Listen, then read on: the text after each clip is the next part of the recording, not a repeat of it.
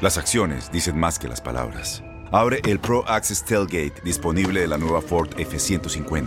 Sí, una puerta oscilatoria de fácil acceso para convertir su cama en tu nuevo taller. Conecta tus herramientas al Pro Power Onboard disponible. Ya sea que necesites soldar o cortar madera, con la F-150 puedes. Fuerza así de inteligente solo puede ser F-150. Construida con orgullo Ford. Pro Access Tailgate disponible en la primavera de 2024. Suena el cronómetro. El balón está en el aire y los mejores jugadores están listos para pelear por la victoria. Cada triple, cada clavada, cada bloqueo es el límite entre el éxito o el fracaso. Aquí tendrás a las estrellas, el análisis, la opinión, el debate, las reacciones, entrevistas exclusivas y todas las acciones del mejor básquetbol del mundo. Bienvenidos a Zona de Tres.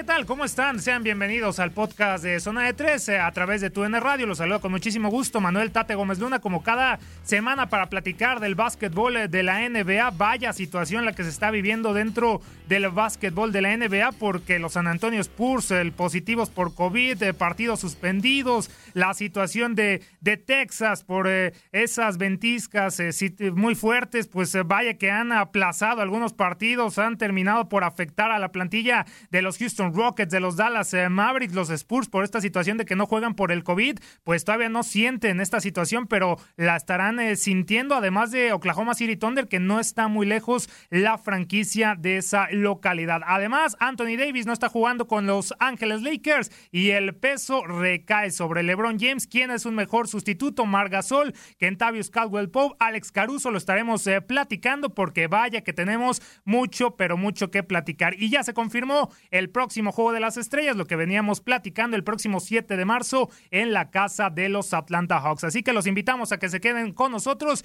y yo le doy la bienvenida a quienes me van a estar acompañando en este episodio mis compañeros de TUDN en primera instancia. Otro capítulo más. Enrique Bura, ¿cómo estás? Me da mucho gusto saludarte. Bienvenido de nueva cuenta a otro podcast más de Zona de Tres. ¿Cómo estás?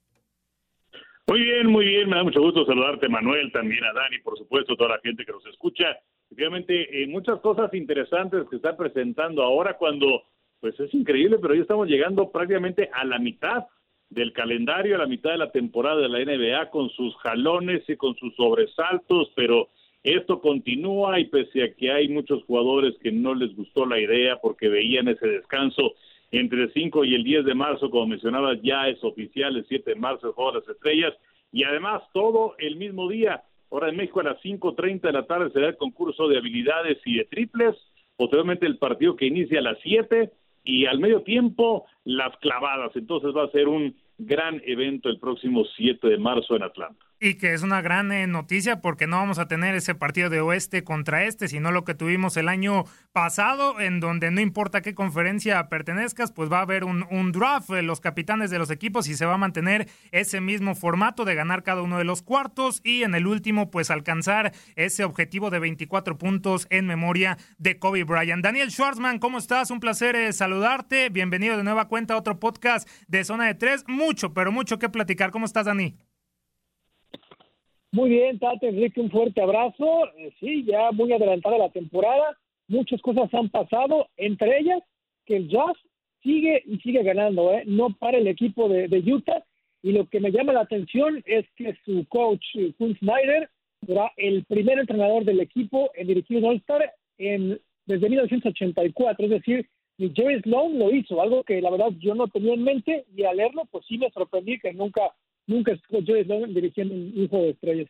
Sin duda alguna. Sí, sí, sí, sí, un momento importante, también uno de los mejores arranques, ¿no? Después de aquella época de John Stockton y, y Karl Malone, eh, verdaderamente espectacular, pero algunos dicen que no hay que creerle a este, a este Utah Jazz, a pesar de que mantienen 20 victorias de los últimos 21 encuentros, algo verdaderamente espectacular y que siguen a la cabeza de la conferencia del oeste y que viene un poquito de la mano, Enrique, ya para meternos eh, al tema de este Jazz, pues con esa, eh, esa lucha, ¿no? Por la cima con, con Los Ángeles Lakers que hoy resienten por la baja de, de, de Anthony Davis, pero sí, comenzando poquito con este Utah Jazz, ya les creemos, no les creemos con el mejor arranque, victorias consecutivas, por ahí la única recientemente caída contra los Denver Nuggets, pero bueno, ya les creemos al Utah Jazz, Enrique, ¿tú qué dices?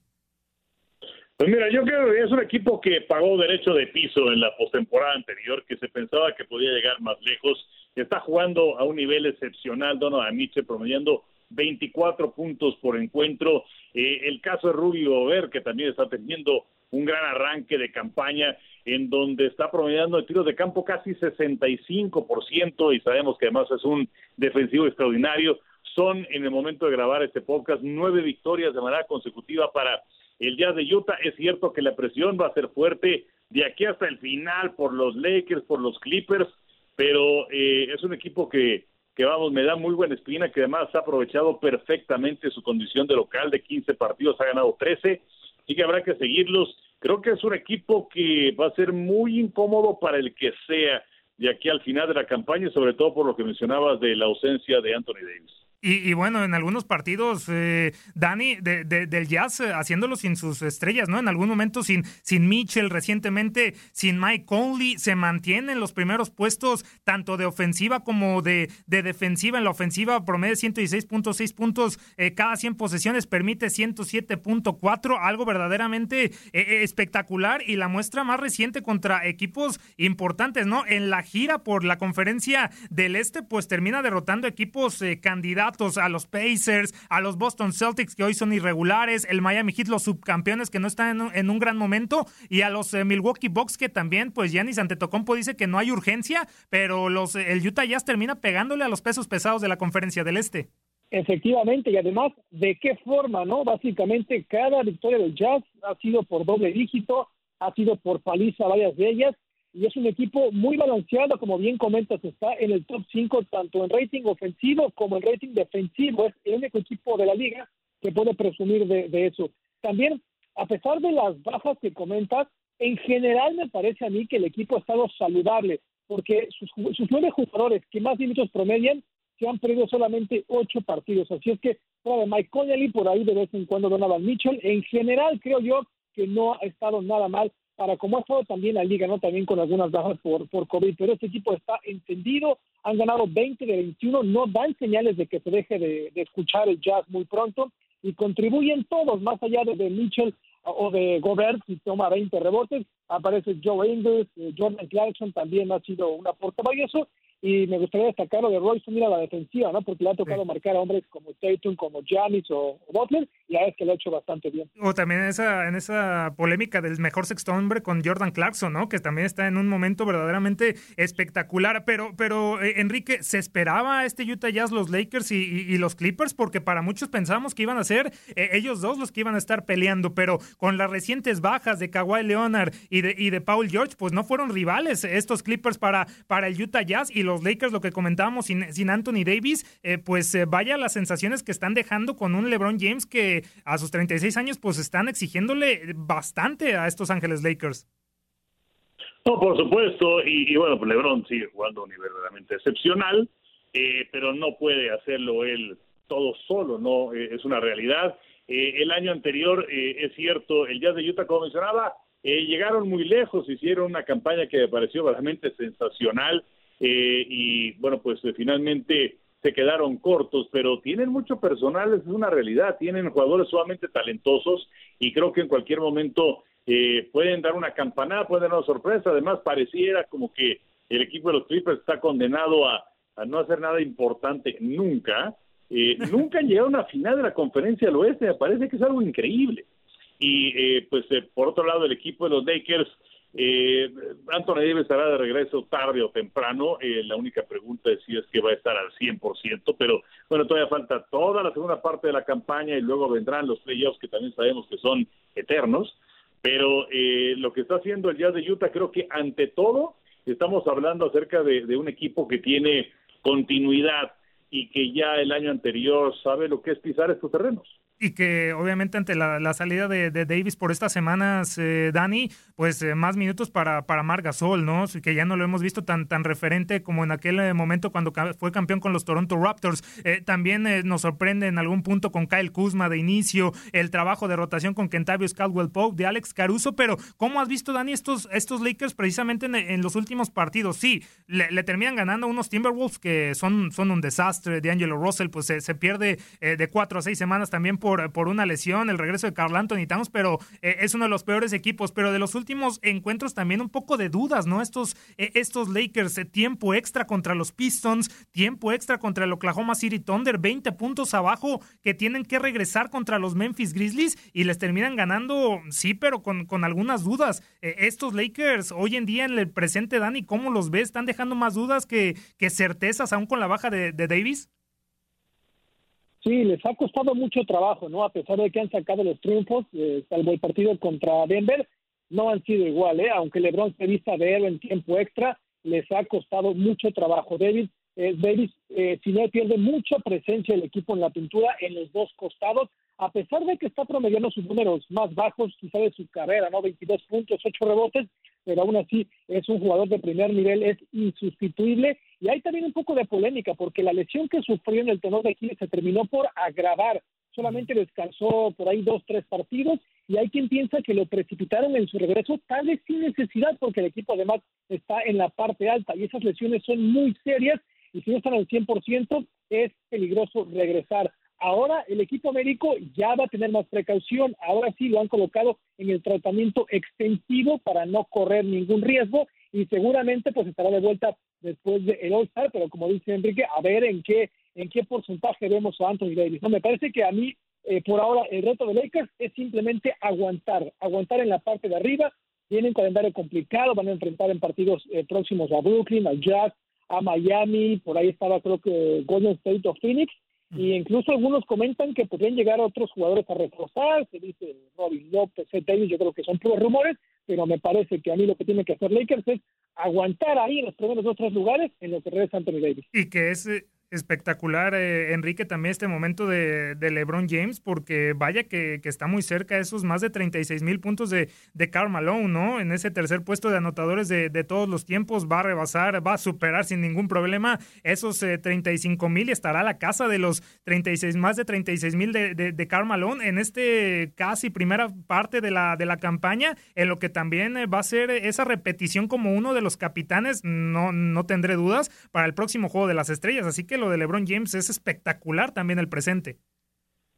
No, por supuesto, y es que eh, hay que ver eh, la, cantidad de minutos que está jugando LeBron James, porque se pensaba que se iba a administrar, pero está jugando eh, 35 minutos eh, en promedio LeBron James por partido, es el líder en ese departamento de los Lakers de Los Ángeles, en cuanto a los puntos también es el mejor con 26, en cuanto a los rebotes eh, aparece con ocho por partido, en cuanto a asistencias tiene también ocho por partido. Es realmente excepcional lo que está haciendo LeBron James a esta eh, edad, que bueno, ya quisieron no tener esa edad, ¿no? Pero bueno, a esta edad, eh, LeBron James, que mantiene un altísimo nivel, vamos, como mencionaba, 36 años de edad, a fines de este año, el 30 de diciembre, estará cumpliendo los 37, y la capacidad que ha tenido para reinventarse, ajustarse, de acuerdo a la situación, a cargar con el peso, porque, por ejemplo, en el equipo de Miami, bueno, pues sí tenía ayuda,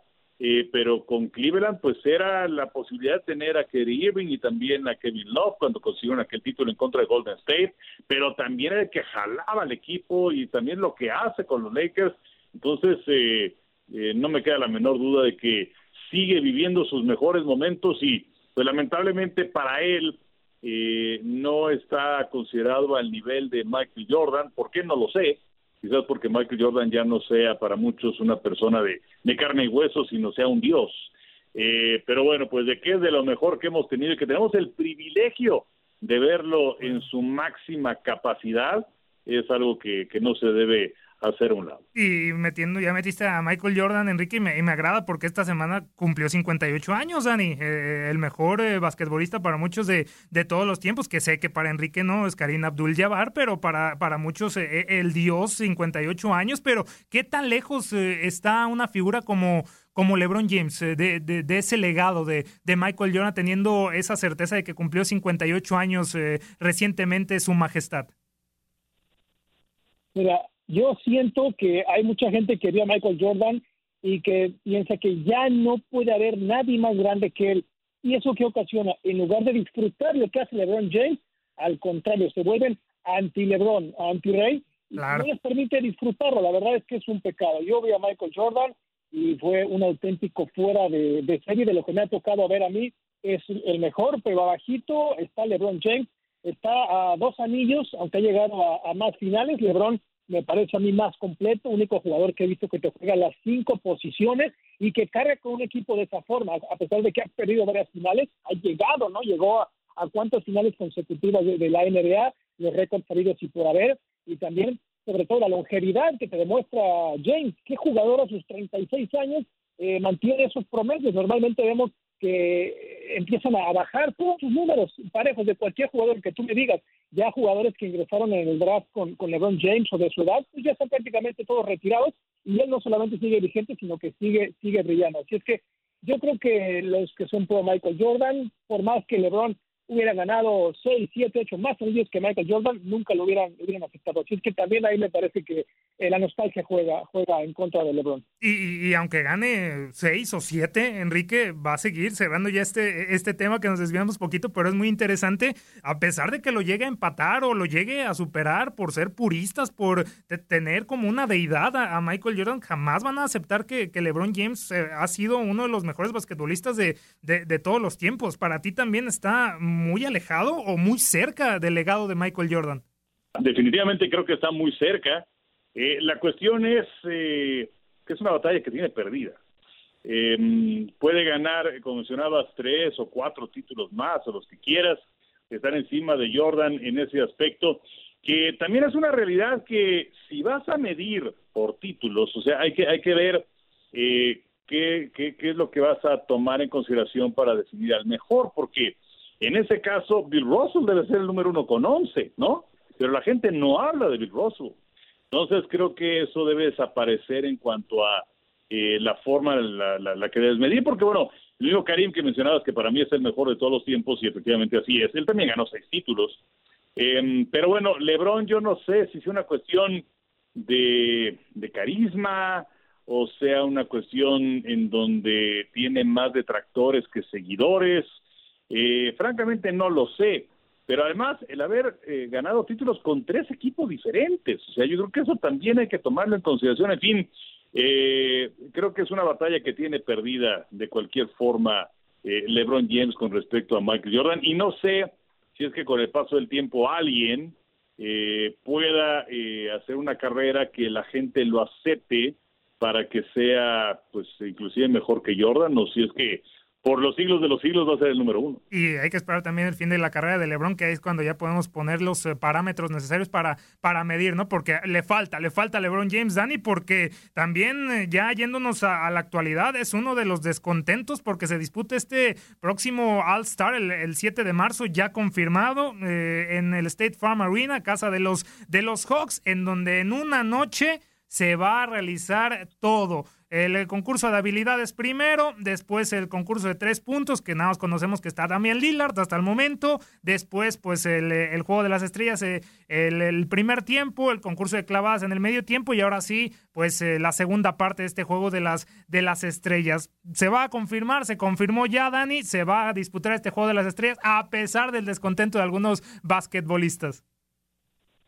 Tú comentas algunos, yo, pienso que son todos. Yo no he escuchado un solo jugador que esté a favor de que se lleve a cabo esta edición del All-Star, completamente innecesaria por la situación, por el contexto. Eh, hay seguramente mucho dinero, muchos intereses de, por medio, y bueno, la realidad es que sí se va a llevar a cabo. Eh, que sea en un mismo día, en una misma tarde, en una misma noche, eh, me parece a mí prudente por una parte, y por la otra, de cuánto tiempo va a ser esa transmisión, imagínate, ¿no? Yo creo que mínimo unas cuatro o cinco horas eh, para el fanático, pues yo creo que lo, vamos a, disfrutar. El tema de, los concursos, eh, mi favorito es por supuesto el de, el de, el de clavadas y me llama la atención que va a ser al medio tiempo, es decir, lo irán a hacer un poco más corto o lo, que dure, los jugadores que estén en el All-Star.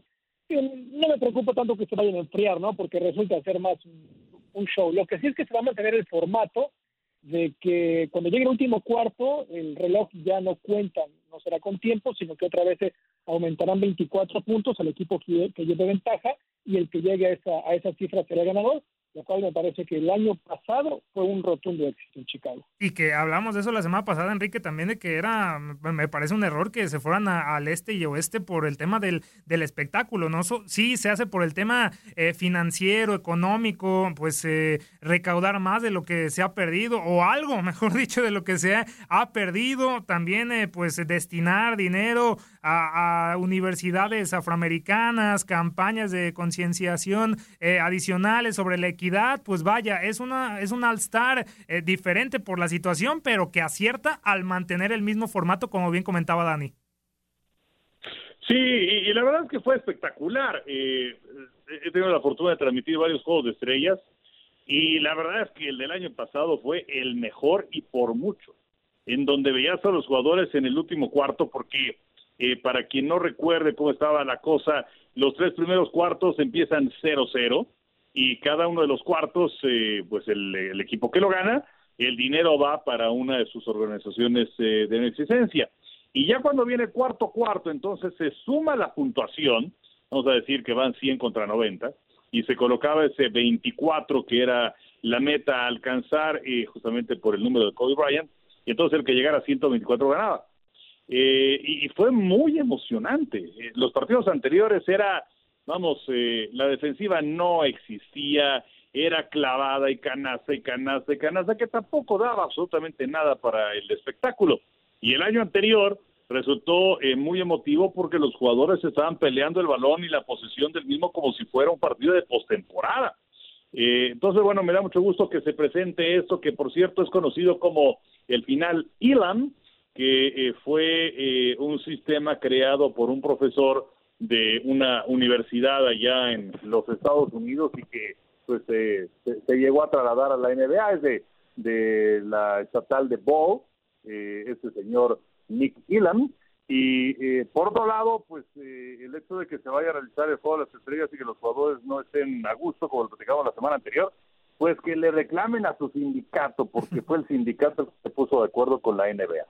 Y que el momento está candente, ¿eh, Dani? Está candente ese momento porque también eh, muchos jugadores dudan de promover la vacuna contra el COVID-19, un tema también un, tanto complicado, pero ya para cerrar este tema del All-Star, pues ya también los, eh, los All-Stars de la conferencia del oeste, ¿cómo los ves, Dani? Te los, te los digo, capitán, un año más, lo sabemos, LeBron James, Luka Doncic, Stephen Curry, Kawhi Leonard y Nikola Jokic por el oeste. Y en el este pues eh, Kevin Durant será el capitán, creo que no hay sorpresa. Va a estar Kyrie Irving, Giannis Antetokounmpo, Joel Embiid y justicia para Bradley Bill. ¿Cómo los ves, Dani? Mira, muy parejos ¿eh? este año. Normalmente a mí me ha gustado más eh, el oeste, ¿no? Creo que ha estado más cargado en, en, ediciones recientes aquí. Yo lo veo bastante parejo. Me sigo quedando, creo, con, con la conferencia del, del oeste pero yo creo que será un, auténtico espectáculo. El formato, concuerdo con, ustedes, fue un éxito eh, indiscutible. También me tocó estar en, la arena y fue, eh, la verdad, parecía un, partido de postemporada, raro que te, lo, te, encuentres un ambiente similar con esos eh, dos tiros libres de Anthony Davis, pero yo creo que, que, la conferencia oeste está ligeramente por encima, aunque la partida de Durant hacia, hacia el este, por ahí también puede eh, digamos, emparejar un poco el papel. No se le cumplió, Enrique, no se le cumplió a los aficionados de ver a Clay Thompson a pesar de que votaron por él y la lesión, la lesión, pero ahí están en los cinco, tanto del este como del oeste, como los justicia para Bradley Bill, ¿no? Merecido. No sé si lo de Zach Lavin también con los Bulls individualmente, a pesar del momento, pues también ameritaba, pero lo de Bradley Bill, pues ya un tanto de justicia, ¿no, Enrique?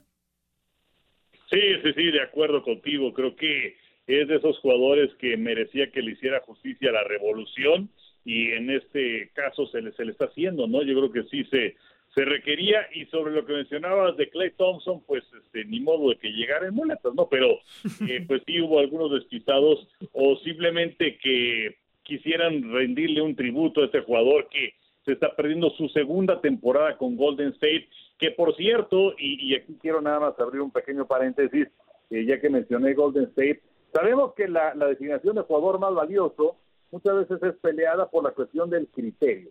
¿Es el mejor jugador de la NBA o realmente es el más valioso? Es el jugador que sin, su presencia el equipo no va para ningún lado.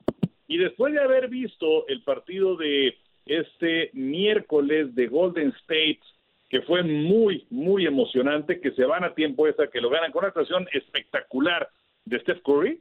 Creo que si el equipo de Golden State, con todas las carencias, con el hecho de presentarse a la arena y prácticamente decir, bueno, ¿y tú quién eres? Pero son sus compañeros. Creo que Curry sería en este momento un candidato serio para llevarse esa designación de jugador más valioso, cuando el equipo de Golden State en este instante aparece en el séptimo lugar en la conferencia del oeste. Creo que hay que reevaluar esta situación. ¿Eres o el mejor jugador o eres el jugador más valioso, subrayado y con rojo? Porque también entraría en la, en la polémica la situación de, Giannis, ¿no? De la, de la temporada pasada, porque vaya la temporada que tuvo eh, LeBron James, eh, Dani, pues teniendo ese, ese título, actualmente me parece que sí, Stephen Curry con lo que está haciendo, el promedio de tres que es espectacular. Recientemente, antes de la caída contra los Nets, 13 partidos con cuatro más triples convertidos eh, por partido, algo verdaderamente espectacular. ¿Para ti sería el, el MVP actualmente Stephen Curry o meterías por ahí al que todo mundo ya está nominando como Joel Embiid? Para mí no sería Steph Curry, yo creo que es el mejor tirador de la historia y es el jugador quizá que más disfruto de ver, es realmente un garbanzo de libra, pero me parece que tiene que ganar más partidos, porque hay algunos juegos en los que anota 30, 40 puntos, anota 6, 7, 10 triples y el equipo ha quedado corto. Yo creo que tiene que subir en los primeros tal vez cuatro lugares, tiene que ganar un poquito más, me parece a mí, para, para llevarse esa designación. Por ahora creo que otros llevan un poquito más de ventaja. El propio LeBron ha subido sus bonos, ¿no? Después de que ganara tres partidos consecutivos en la prórroga, eh, sin Anthony Davis en dos de ellos, y Nikola Jokic. Yo creo que Jokic también está en los primeros puestos, lo que ha hecho este poste es increíble, están comandando en, asistencias a los hombres grandes, eh, anota, eh, toma rebotes, tiene a los Nuggets también por ahí este, peleando, y en, la conferencia del Este, Giannis, pues por supuesto que es eh, otra vez un serio candidato, y Joel Embiid, eh, cuidado porque Filadelfia está también en la cima, está jugando muy bien el, el camerunés, con Glenda Rivers como coach, así es que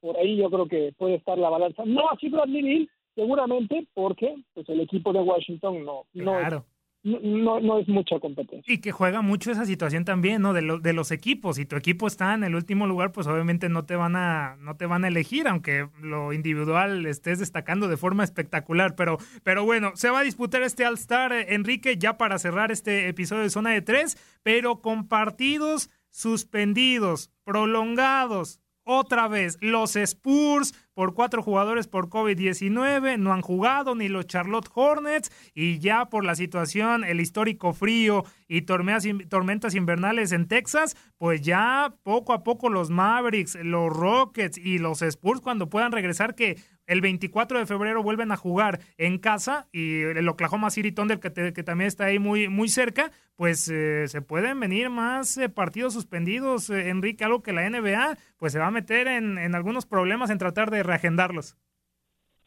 Pues sí, se tendrá que apretar el calendario para la segunda parte. Justamente por ello fue que cuando se anunció el calendario para esta nueva campaña, solamente se dio a conocer los, los primeros 36 partidos eh, el segundo, eh, la segunda parte del calendario pues vendrá con toda esta serie de ajustes a ver cómo le hacen para eh, acomodar estos partidos, pero eh, pues lo que mencionabas de, de los equipos tejanos y saliendo a la mejor un poquito de, de, de, este tema de las suspensiones, que bueno, pues es parte de la realidad y que el otro día, por ejemplo, San Antonio no pudo jugar porque no completaba su roster de ocho jugadores mínimo, que es lo que te exige la NBA eh, porque un jugador había dado positivo y otros siete habían tenido contacto cercano y por eso es que habían quedado fuera. Y entonces la cifra de partidos suspendidos llega por ahí de los 30, pero eh, los nueve de Dallas sí me sorprende verlos con marca negativa en este momento de eh, grabar el podcast con un mediocre 500 los últimos 10 partidos. Y qué decir de los Rockets que pues sí pensé que la verdad les había llegado eh, la felicidad y la alegría de sentirse sueltos sin James Harden, pero pues eh, ha perdido siete juegos de manera consecutiva y están seis juegos atrás de 500. Pero pues eh, son, son situaciones de nuestro tiempo, esperemos que pronto podamos volver a la normalidad, lo harán antes en Estados Unidos, desde luego, por esa velocidad que llevan en la vacunación de prácticamente 60 millones de dosis que ya han colocado de eh, contra el coronavirus. Y bueno, pues poco a poco se irán poblando las tribunas y también pues estas eh, suspensiones irán quedando atrás y por lo pronto es eh, una situación que veo literalmente de sobrevivencia día a día. es eh, un respiro, Dani, para los equipos eh, tejanos. Por ahí la están pasando mal. Y lamentable lo de los Mavericks también, ¿no? Por esa situación ya de locales, ya Mark Cuban había aceptado que iban a entonar el himno de los Estados Unidos, ya también.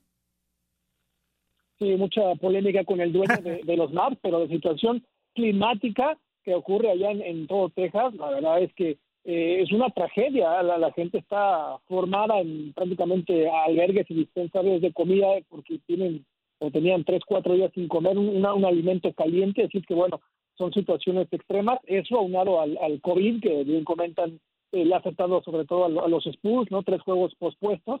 Eh, así es que tendrán que, parar quizás hasta el 24 de febrero cuando estuvieran o estarían enfrentando al Thunder de Oklahoma. Es decir, que estarían parando eh, más de una semana, algo que le había ocurrido solamente a Washington y, a Memphis.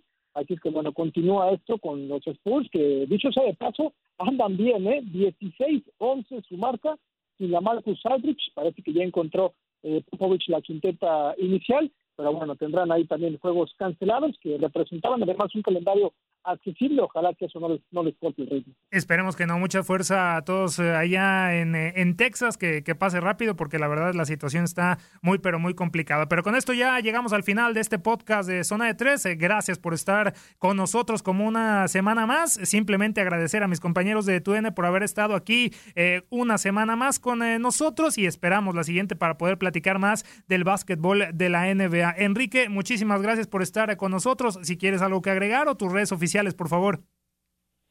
Pues eh, nada más, así que cuídense mucho y las redes sociales, arroba Enrique Burak, tanto en Twitter como en Instagram. Dani, muchísimas gracias nuevamente, una semana más eh, con nosotros, te esperamos en futuras ediciones, algo que quieras agregar o si no tus redes oficiales.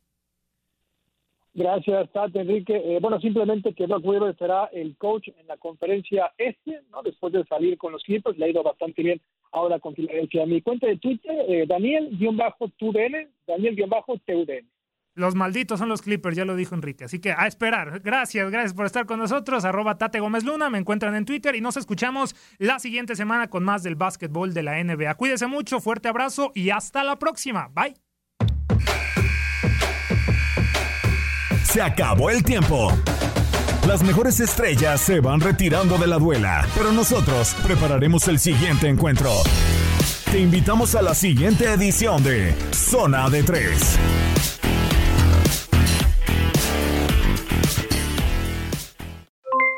Aloha mamá, ¿dónde andas? Seguro de compras. Tengo mucho que contarte. Hawái es increíble. He estado de un lado a otro con mi unidad. Todos son súper talentosos. Ya reparamos otro helicóptero Blackhawk y oficialmente formamos nuestro equipo de fútbol. Para la próxima te cuento cómo voy con el surf y me cuentas qué te pareció el podcast que te compartí, ¿ok? Te quiero mucho. Be All You Can Be, visitando goarmy.com diagonal español.